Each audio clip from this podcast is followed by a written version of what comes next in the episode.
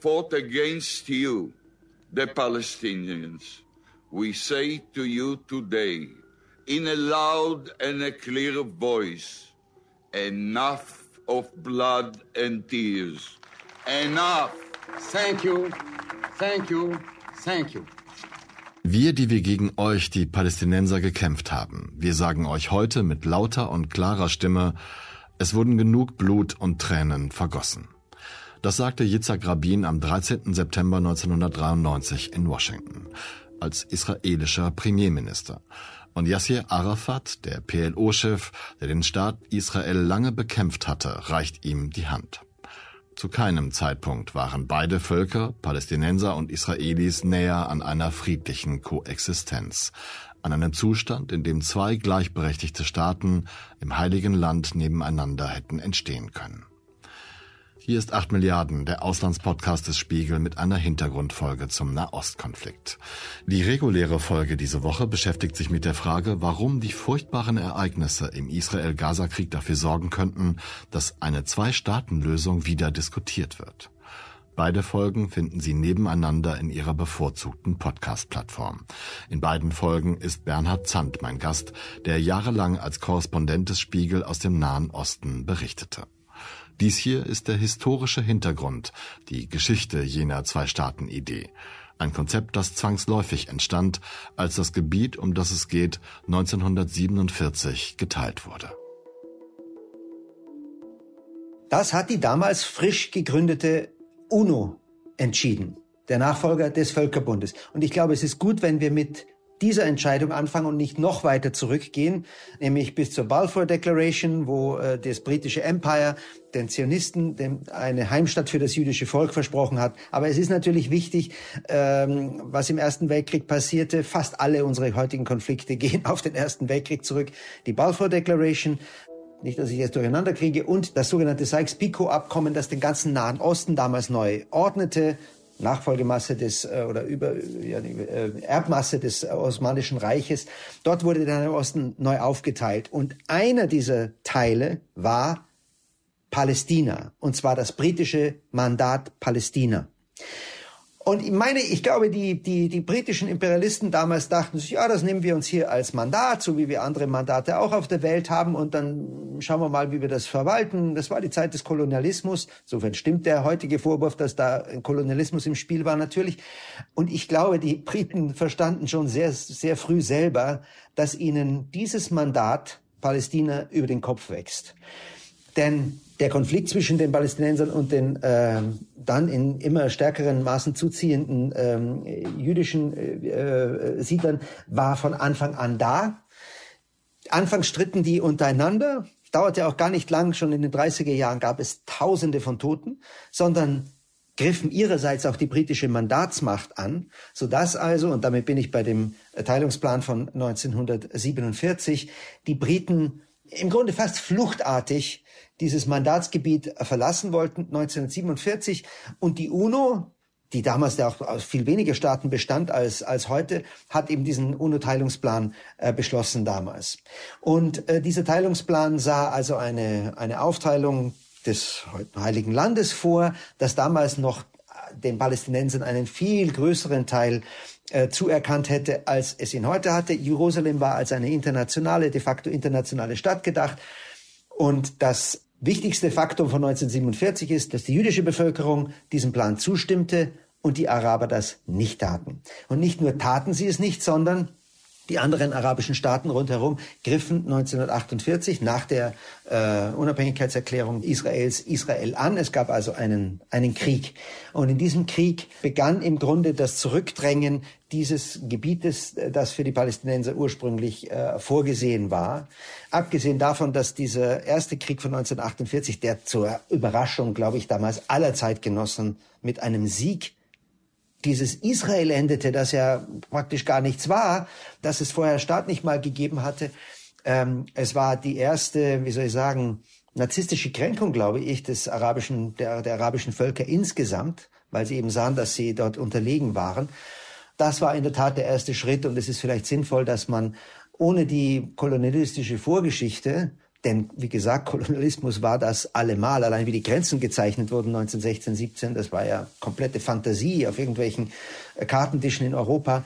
Äh, den unterschlagen zu wollen, diesen kolonistischen Anteil, ist es sinnvoll, mit 47 zu beginnen. Mhm.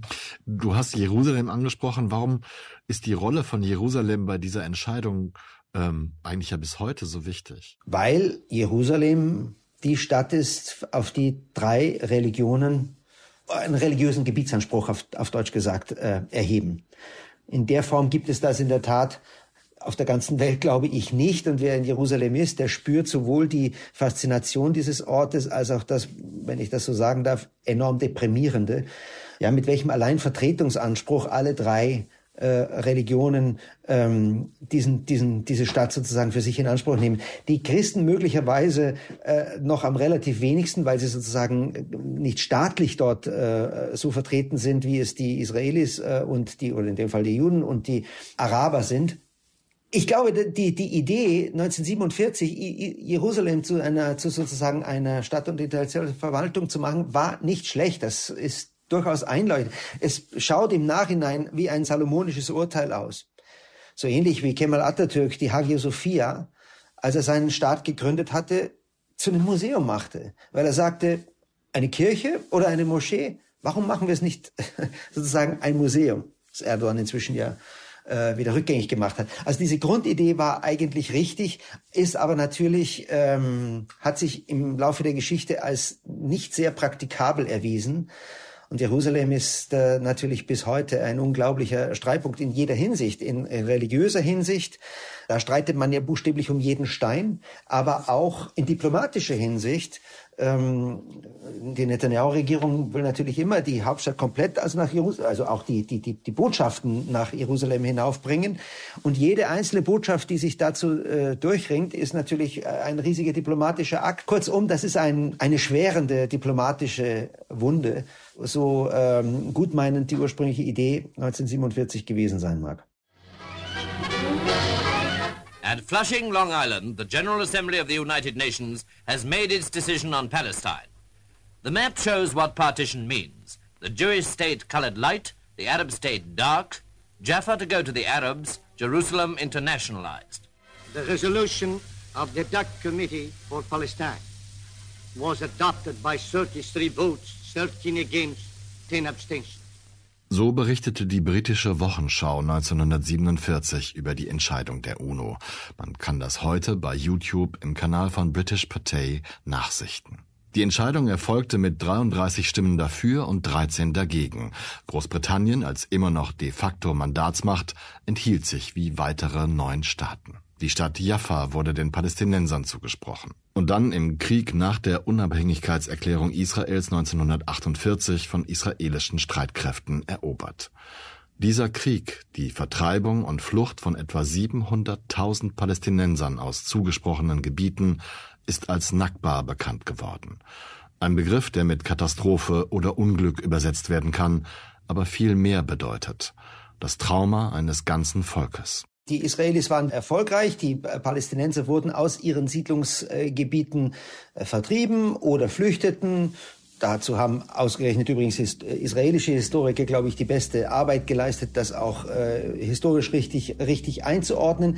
Und die Araber wurden zurückgedrängt und mit dieser Nakba beginnt im Grunde ja diese, diese Odyssee des palästinensischen Volkes. Viele flohen erstmal ins Westjordanland, sehr, sehr viele flohen nach Gaza. Äh, andere flohen über den Jordan hinüber nach Jordanien, wieder andere in den Libanon, äh, wo diese Flüchtlingslager entstanden aus denen bis heute sehr aktuell diese UNRWA entstand, also das ähm, palästinensische Hilfswerk der UNO, das nun zurzeit so im, im Konflikt steht.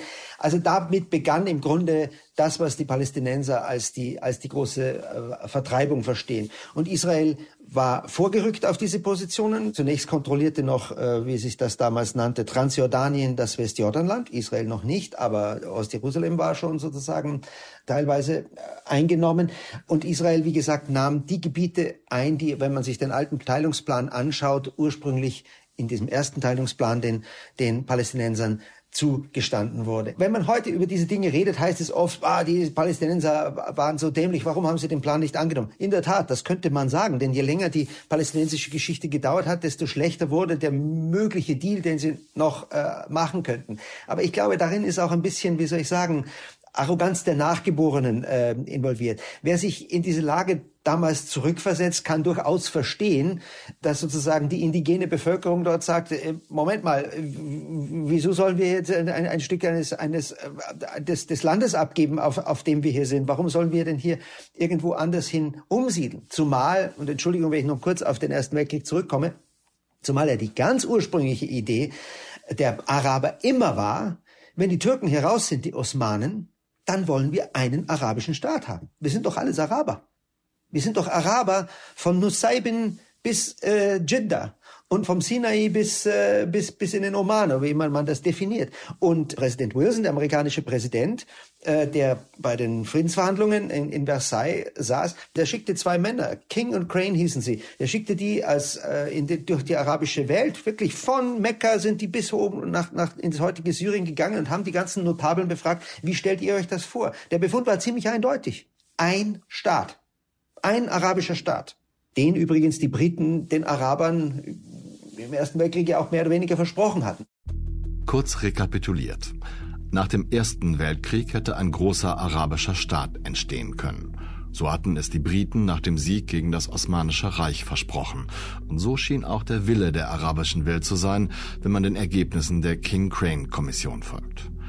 Nach dem Zweiten Weltkrieg teilt die UNO das britische Mandatsgebiet Palästina 1947 auf und weist eindeutige Gebiete für Palästinenser und für Juden zu. Und nachdem der Staat Israel gegründet wurde, 1948, greifen arabische Kräfte diesen Staat an, erleiden eine Niederlage in diesem Krieg, werden zurückgedrängt und Israel weitet seine Einflusssphäre auf weitere Gebiete aus. Bis heute entzündet sich Streit an jenen willkürlichen Teilungen nach den Weltkriegen, die zur Grundlage so vieler Ansprüche und bewaffneter Konflikte wurden. Die Briten und die Franzosen hatten den Rest des Nahen Ostens ja aufgeteilt, und zwar also schamlos kolonialistisch, überhaupt keine, überhaupt keine Frage. Interessiert hat die, wo sind möglicherweise Erdölquellen, die wir irgendwann mal nutzen können. Die, die haben sich sogar gegenseitig ausgespielt. Die Briten sagten, geben wir mal den Franzosen den Libanon, da sollen sie mal sehen, wie schwierig das sein wird und Syrien. Also ein, äh, eigentlich ein absurdes historisches Spiel, wenn man sich's anschaut. Und übrig blieb eben als einziger Staat, für den kein ähm, Politiker eingesetzt wurde, dieses, dieses Palästina, dieses Mandatsgebiet Palästina. Und dass das nun geteilt werden sollte, aus heutiger Sicht kann man verstehen, dass das für die Palästinenser zunächst einmal eher fragwürdig war und die gesagt haben, warum sollen wir das machen?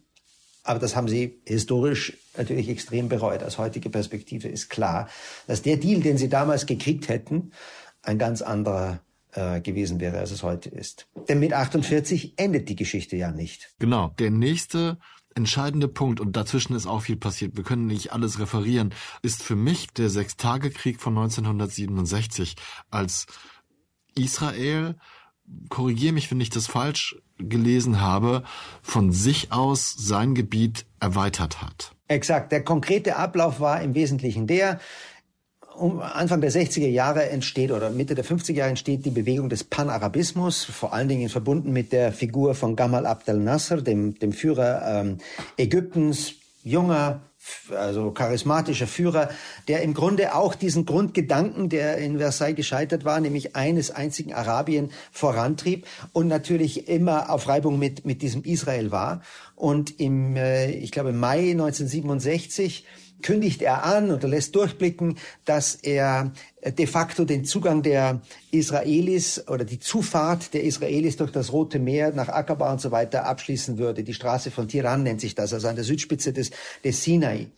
Und ähm, das hat er schon vorher immer wieder mal angekündigt und das war natürlich für Israel schon damals eine Überlebensfrage, äh, wenn sie, wenn sie über, heute wieder sehr aktuell, ja, durch die durch die Houthi und die und die Angriffe auf dem Meer. Und da übte Israel einen Präventivschlag aus und bombardierte 1967 die ägyptische Luftwaffe und schaltete innerhalb von sechs Tagen nicht nur praktisch die gesamte arabische Front, die sich gegen sie aufgebaut hatte, in einem Präventivschlag aus, sondern erweiterte sein Gebiet massiv, nahm das Westjordanland ein und äh, den äh, bis zum Sinai quasi rückte bis an den Suezkanal vor. Das war die größte Ausdehnung, die, die Israel damals hatte. Erneut wie, wie 1948 war die arabische Welt perplex, eigentlich eine zweite Nakba.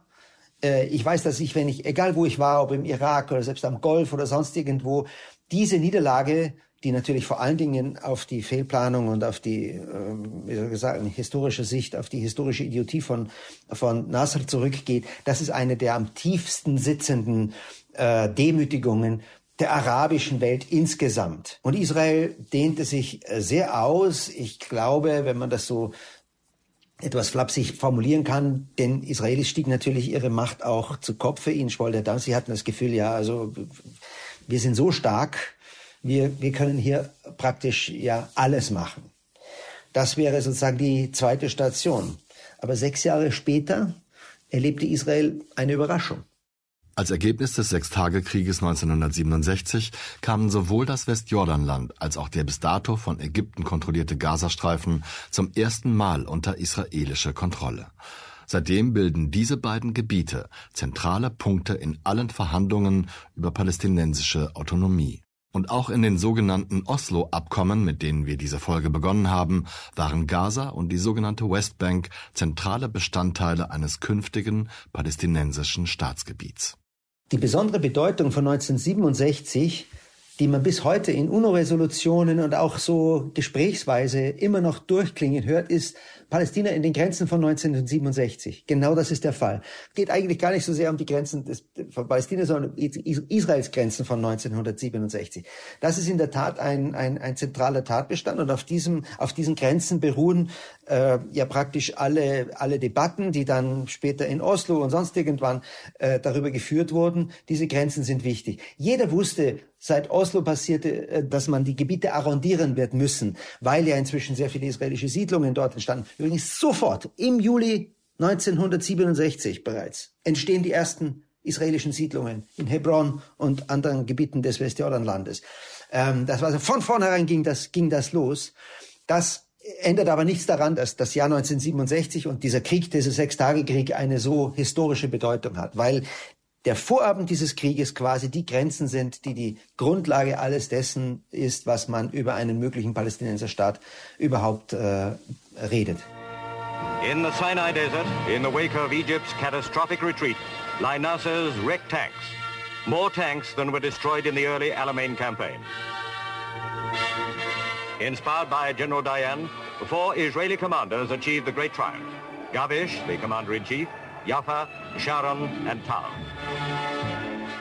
Die historischen Aufnahmen, die man im YouTube-Kanal von British Pathé bewundern kann, zeigen siegreiche israelische Generäle nach dem Sechstagekrieg.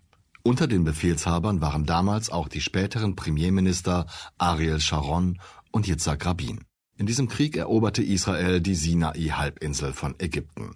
Ein schwerer Schlag für den damaligen ägyptischen Präsidenten Nasser und seine Idee eines arabischen Nationalismus. Die Einnahme des Sinai war für den damals größten und stolzesten arabischen Staat Ägypten nicht nur eine Demütigung, wie ich gesagt habe, es war ein Schock, es war ein absolutes, ein absolutes Desaster. Und, äh, und zwar so sehr, dass der Mann, den man dafür verantwortlich machte, nämlich Gamal Abdel Nasser, kurz darauf sogar starb. Sein Nachfolger Anwar Sadat war ein viel, ähm, ein viel weniger charismatischer, aber viel methodischer denkender äh, politischer Führer. Und dessen Ziel war von vornherein, ich muss den Sinai zurückkriegen. Das ist ein so wichtiger Teil. Da hängt unsere Kontrolle des Suezkanals dran. Abgesehen von der Größe, ja, der Sinai, ich habe es jetzt nicht genau vor Augen, ist sicher größer als Israel heute. Das war das große Bestreben von Sadat und es gelang ihm in Abstimmung, geheimer Abstimmung, was das wahrscheinlich ungewöhnlichste überhaupt ist, mit dem äh, König von Saudi-Arabien, mit den Syrern und so weiter, einen Krieg, einen, einen Krieg zu planen, nämlich den sogenannten Yom Kippur-Krieg, der dann am 6. Oktober 1973 ausbrach. Er überschritt den Sinai. Er kam übrigens gar nicht so wahnsinnig weit. Die Israelis schlugen relativ schnell zurück, aber er versetzte den Israelis einen, einen psychologischen Schock, der nur mit dem 7. Oktober heute vergleichbar ist, dass Israel, was aus heutiger Sicht fast unwahrscheinlich erscheint, sechs Jahre später in Camp David oder fünf Jahre später in Camp David saß und sechs Jahre später einen Friedensvertrag mit äh, Ägypten abschloss. Also dieses Moment der Überraschung, aber eben mit einem strategischen Plan, äh, den er durchführte. Das Ungewöhnliche oder vielfach Unterschätzte an diesem Yom Kippur-Krieg bis heute ist, dass er und dem Friedensvertrag, den Ägypten dann mit Israel gemacht hat, ist, dass er eigentlich für die Palästinenser nichts erreicht hat. Das war ein separater Friedensschluss zwischen äh, Israel und Ägypten. Bis heute beeindruckt die politische Weitsicht, der Mut und ja wirklich die Antizipation, wenn man sich die Rede von Sadat anhört, äh, bevor er in die Knesset nach Israel fuhr, das ähm, ist selten in der Geschichte, dass man äh, so etwas liest. Das ist sehr, das ist sehr eindrucksvoll, was er gemacht hat.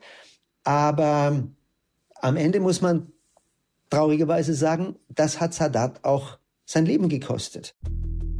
Die Geschichte von Anwar al-Sadat ist in der Tat bemerkenswert und eigentlich schon einen eigenen Podcast wert. Hier sei nur angemerkt, dass er zwar sein Land in den Yom Kippur-Krieg führte, danach aber aktiv an einem Frieden mit Israel arbeitete. Im November 1977 hielt er vor dem ägyptischen Parlament jene Rede, die Bernhard angesprochen hat. Darin verkündete Sadat, er werde bis ans Ende der Welt und sogar in die Knesset, das israelische Parlament, gehen, wenn er dadurch auch nur den Tod eines einzigen Soldaten verhindern könne. Und nur wenige Wochen später tat Sadat genau das. Er flog nach Israel und sprach in der Knesset. Dort erklärte er, eine umfassende Lösung für Frieden in der ganzen Region suchen zu wollen und dass dafür zuerst ein eigenständiger palästinensischer Staat anerkannt werden müsse. Am Ende erreichte er mit dem israelischen Ministerpräsidenten Menachem Begin ein historisches Friedensabkommen. 26. März 1979 in Washington. US-Präsident Jimmy Carter hat seinen ägyptischen Kollegen Anwar el-Sadat und Israels Regierungschef Menachem Begin zu einem historischen Friedensschluss vereint. Mit dem Vertrag von Camp David bekommt Kairo die Sinai-Halbinsel zurück. Er ist die Grundlage für die Verhandlungen zwischen Israel und den Palästinensern. Ausgerechnet bei der Feier acht Jahre nach, nach dem äh, Yom Kippur-Krieg war die Parade. Am selben 6. Oktober, demselben Datum, stand er in Heliopolis oder saß er dort, äh, wurde er von, ähm, von Militanten erschossen. Unter anderem eben deswegen, weil er Frieden mit Israel gemacht hatte. Ich wüsste jetzt nicht mehr genau, ob auch das Teil des Arguments war, aber in der, in der arabischen, äh, im arabischen Diskurs ist natürlich bis heute auch eines der Argumente gegen das, was äh, Sadat gemacht hat, dass er nicht den palästinensischen Staat im Zuge dessen durchgesetzt hat. Genauso wenig, wie es dann wiederum ähm, 15 Jahre später Jordanien nicht gelungen ist. Auch dort ein, ein mutiger, nach vorne denkender äh, jordanischer Politiker, äh, König Hussein, und auf israelischer Seite Yitzhak Rabin, die 1994 ein Friedensabkommen zwischen Jordanien, dem anderen israelischen Nachbarn, und Israel abschließen. Aber auch dort haben die Palästinenser eigentlich nichts davon. Der Friedensvertrag zwischen Jordanien und Israel fiel nun in die Zeit der Oslo-Verträge. Insofern gibt es eine zeitliche Koinzidenz. Aber ich würde nicht sagen, dass der, dass der Friedensvertrag zwischen Jordanien und Israel das Palästinenserproblem gelöst hätte. Ganz gewiss nicht. Für, für Jordanien ist Palästina und sind die Palästinenser absolut zentral. Ich will nicht auf die Frage eingehen, wie viel Prozent der jordanischen Bevölkerung sozusagen palästinensischer Herkunft ist, das ist äh, ein, ein, ein, ein heikles Thema, aber es ist eine sehr, sehr große Gruppe und äh, die meisten sind komplett integriert. Die Frau des Königs von Jordanien ist eine, äh, äh stammt aus einer palästinensischen Familie. Für, für Jordanien ist deswegen der Palästina-Konflikt immer noch heikler und gefährlicher als für Ägypten, das mit Verlaub seit 5000 Jahren in sich ruht. Das ist einer der ältesten Staaten der Welt überhaupt. Ägypten wird immer Ägypten sein. Jordanien ist eines dieser fünf Kinder Englands und Frankreichs, wie es ein berühmter Historiker mal beschrieben hat, und äh, ein viel fragileres Gebilde. Und was mit den Palästinensern passiert, vor allen Dingen äh, auf der Westbank im Westjordanland, ist für Jordanien ähm, sehr, sehr entscheidend. Aber das in der Tat sind die großen Daten. Äh, 48, 67, 73, 1979 Friedensabkommen zwischen Ägypten und äh, Israel, 1994 zwischen Israel und Jordanien. Und immer wieder sterben die Leute, die versuchen, Frieden zu stiften oder werden umgebracht. An zwei Grenzübergängen, in denen ich oft gewesen bin, von Israel äh, hinüber nach Jordanien, unten am Jordan, hängt in der, in der Halle, wenn man drin steht, ein, ein, ein berühmtes Bild, ein sehr menschlich sehr anrührendes Bild, nämlich wo der König von äh, Jordanien Hussein und, und Itzhak Rabin miteinander rauchen. Eine Schachtel Marlboro und der eine steckt dem anderen äh, die Zigarette an. Äh, jedes Mal, wenn ich dort bin, und man muss ja dann oft warten an den Grenzen, sehe ich dieses Bild und denke mir, das ist 94 gewesen, daran erinnere ich mich noch sehr gut. Wo ist dieser Geist? Ja, Rabin wurde erschossen, König Hussein starb ein paar Jahre später. Ähm, aber es ist so, die Gutwilligen wie Sadat und, und ähm, Rabin leben im Nahen Osten leider nicht lange. Wenn du von dem Geist jener Zeit sprichst, also den 90er Jahren, den frühen 90er Jahren, woran machst du das dann fest? Also was war denn damals anders als heute? Ich glaube, es war generell, wenn ich das so aus der, aus der historischen Entfernung sage, es war generell dieser Geist damals mit dem Zusammenbruch der Sowjetunion, dem Ende des Kalten Krieges, der Vorstellung, dass man sozusagen noch einmal von vorne anfangen könnte. Das lag damals in der Luft. Du wirst dich auch selber daran erinnern, oh welche, ja. welcher Optimismus sozusagen generell in der Geschichte lag. Und das übertrug sich auch auf die arabische Welt. Die Sowjetunion war ja nicht nur in der Sowjetunion weg, sondern sie verschwand ja auch als ein Faktor in, in all diesen äh, Stellvertreter-Konfliktsarenen, die es gab. Und davon war natürlich der Nahe Osten immer einer. Syrien hatte immer eine starke sowjetische Präsenz. Und plötzlich war dieser eine Faktor weg. Und so öffnete sich sozusagen sozusagen dieser Raum. Hinzu kam, dass in Israel die Arbeitspartei regierte mit diesen relativ weit vorwärts denkenden Politikern äh, Isaac Rabin und Shimon Peres. Die Sache hatte einen sehr heiklen Haken. Es, es mag ein Detail sein, aber es ist ein, ein, sehr wichtiges und eine der vielen Gelegenheiten, wo die Palästinenserführung einen katastrophalen Fehler beging. Denn 1990 marschierte Saddam Hussein in Kuwait ein. Die Welt war empört im Grunde ein Vorgang, der seither nur in dieser dreisten Form eigentlich nur mehr im Ukraine-Krieg passiert ist. In der UNO kam die Welt zusammen und man beschloss, dass man Saddam Hussein das nicht durchgehen lassen werde und dort, und dort hineingehen würde. Äh, selbst die Chinesen stimmten zu, die gerade Tiananmen hinter sich hatten. Aber einer stellte sich zur Konsternation aller Beobachter auf Seiten Saddam Husseins. Und das war Yasser Arafat der Palästinenserführer. Sonst wäre es möglicherweise schon früher zu, zu, zu so einem Oslo-Prozess gekommen. Die ganze Welt stand konsterniert da und sagte, ist der wahnsinnig? ja. Und was du gerade angesprochen hast, war natürlich auch wichtig, dass sich die PLO und auch Arafat entscheidend entwickelte, nämlich zu einem Gesprächspartner und nicht zu einem Konfrontationspartner, oder sehe ich das falsch? Das ist so richtig und äh, man müsste jetzt aufpassen, dass man nicht zu sehr ins Detail geht. Nur, dass es dazu kam, dass die PLO sich so entwickelte, hängt mit vielen zusammen. Die PLO äh, gründete sich sozusagen Ende der 60er Jahre und hatte damals praktisch ihren Sitz noch in Transjordanien, also in, in Jordanien drüben, also in, in, in, in Amman de facto. War dort aber ein wahnsinniger Störfaktor für diesen fragilen ähm, Staat Jordanien. So kam es zum Schwarzen September. Die PLO-Führung Arafat und seine Leute wurden vertrieben. Wo sind sie hingegangen? Nach Beirut in den, in den Libanon. Auch dort waren sie ein wahnsinniger Störfaktor. In diesem noch viel fragileren libanesischen Gebilde wo es Christen, Drusen, äh, Milizen aller, aller Arten gibt und, und, und, und Sunniten und Schiiten. Da waren nun die Palästinenser da drin und Arafat. 1982 marschiert die israelische Armee Ehud Barak, äh, in äh, Ariel Sharon und so weiter, marschiert in den, in den Libanon ein und die PLO-Führung muss von dort fliehen. Sie flieht wohin? Nach Tunis, auf die andere Seite des Mittelmeers. Und im Zuge dieser, dieser permanenten Fluchten oder und dann wieder terroristischen Aktionen, die es ja auch gab, ähm, kann man das vielleicht so sagen, schliff sich die, die, die PLO und ihr Anführer Yasser Arafat sozusagen ab und, und, und, und wurde immer stärker in, in in politischen Diskurs und in Kommunikation eingebunden.